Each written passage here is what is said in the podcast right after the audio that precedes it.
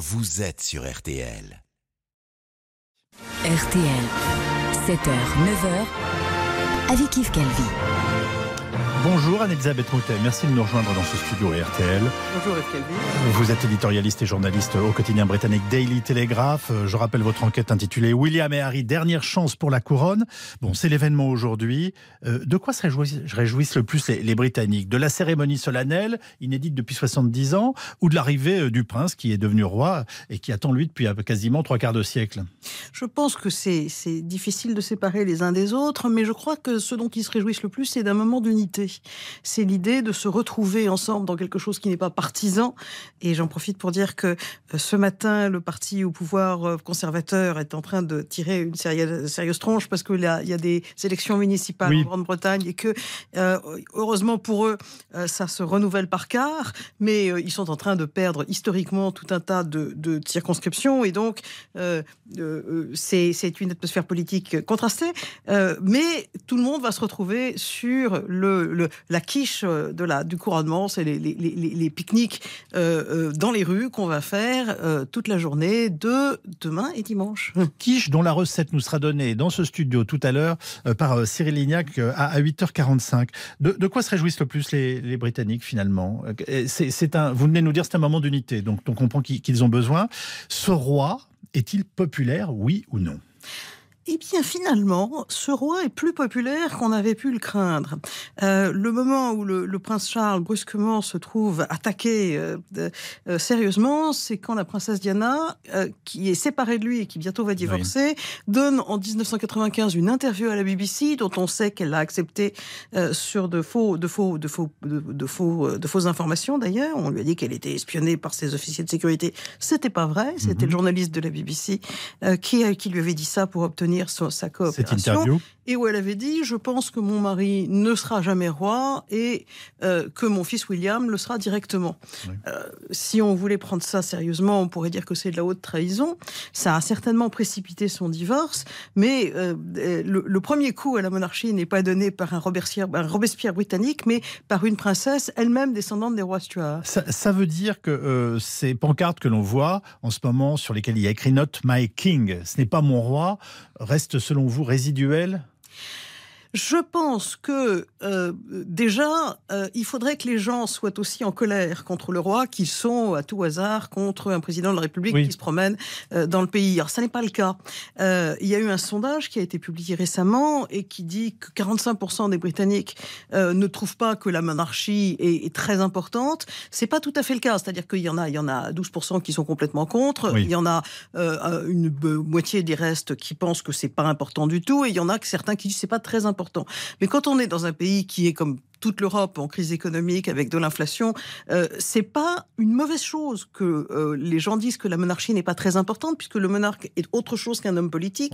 Il, il, il, il, incarne, il ne gouverne pas, c'est bon pour lui en ce moment, et, et euh, c'est pas une priorité. Mais ça veut pas dire qu'il n'y a pas de la place euh, euh, dans, dans, dans, l'esprit des Britanniques pour, d'une part, ne pas être content avec euh, le gouvernement ou l'opposition, et d'autre part, avoir un roi. C'est comme on disait, bah, vous avez des parents, puis vous avez une grand-mère que vous aimez bien, qui vous énerve de temps en temps, mais voilà, c'est pas la même chose. vous nous parlez d'un pays en crise et qui connaît en ce moment 10% d'inflation. Oui, alors en toute honnêteté, je fais mes courses à Paris, je fais mes courses à Londres et je vois pas une différence absolument radicale. C'est terrifiant à chaque fois parce que, comme nous le savons bien, l'inflation qui se voit le plus, c'est l'inflation des choses qu'on est obligé d'acheter tous les jours. Absolument.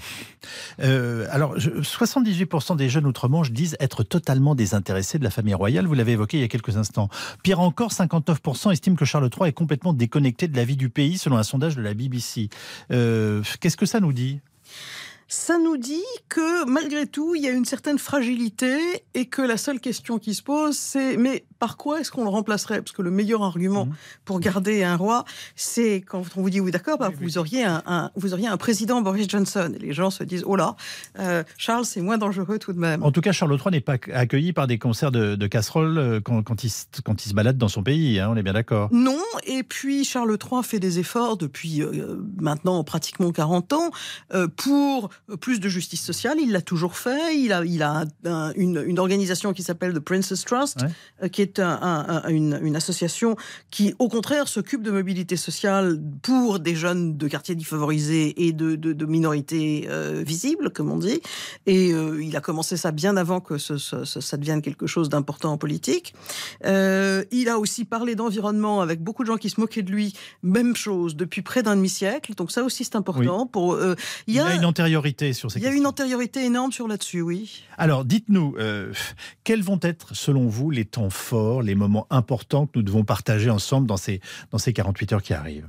Alors, le, évidemment, c'est... Bon, maintenant, ça se passe demain. C'est-à-dire mmh. que euh, à, midi, à 11 heures du matin en Grande-Bretagne, il y a une procession extraordinaire avec des gens en uniforme centenaire, avec des chevaux, avec un carrosse doré qui est un carrosse qui a 250 ans. C'est un spectacle absolument féerique. Spectacle superbe. Et le roi va à l'abbaye de Westminster parce que euh, cette cérémonie, comme dans tous les pays où la monarchie est une monarchie de droit divin, euh, il y a, c'est une cérémonie qui est à la fois nationale et religieuse.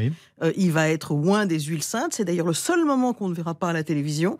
Et sa mère, quand elle avait accepté qu'on, pour la première fois qu'on voit à la télévision son couronnement en 1952, également ce moment-là, qui est un moment d'un mystère sacré, n'était pas montré. Euh, le roi, il est pape.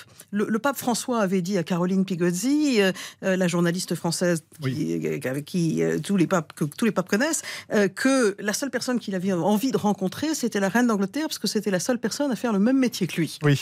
Et, et Charles, qui a dit que le rôle de l'Église anglicane, ce serait de rendre possible la tolérance et la, la capacité de pratiquer leur religion à toutes les autres fois dans le royaume britannique, et ça fait beaucoup de monde, euh, euh, il, il, est lui-même croyant.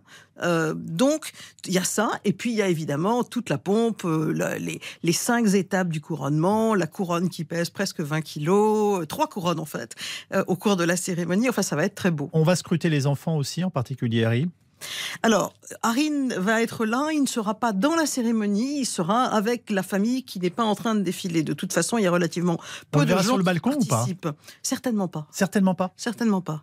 Il n'est plus de son propre, de sa propre décision, un membre de la famille royale qui travaille, qui, qui exerce ça. Et par conséquent, il n'a plus le statut, tout comme il a perdu le droit de porter ses uniformes, etc. Et Camilla dans tout ça Et Camilla. Elle devient reine elle, devient reine, enfin elle est déjà reine depuis, euh, depuis euh, la, mort de la reine le 8 septembre dernier. Euh, on l'a appelée le titre de toutes les épouses de, monarques britanniques, la reine consort, jusqu'à ce couronnement, tout comme la, la reine mère dont tout le monde se souvient bien. et, en réalité, le, terme de reine consort va disparaître. Il y a eu une espèce de moment de transition parce que quand on disait la reine, on pensait à la souveraine. qui avait le pouvoir.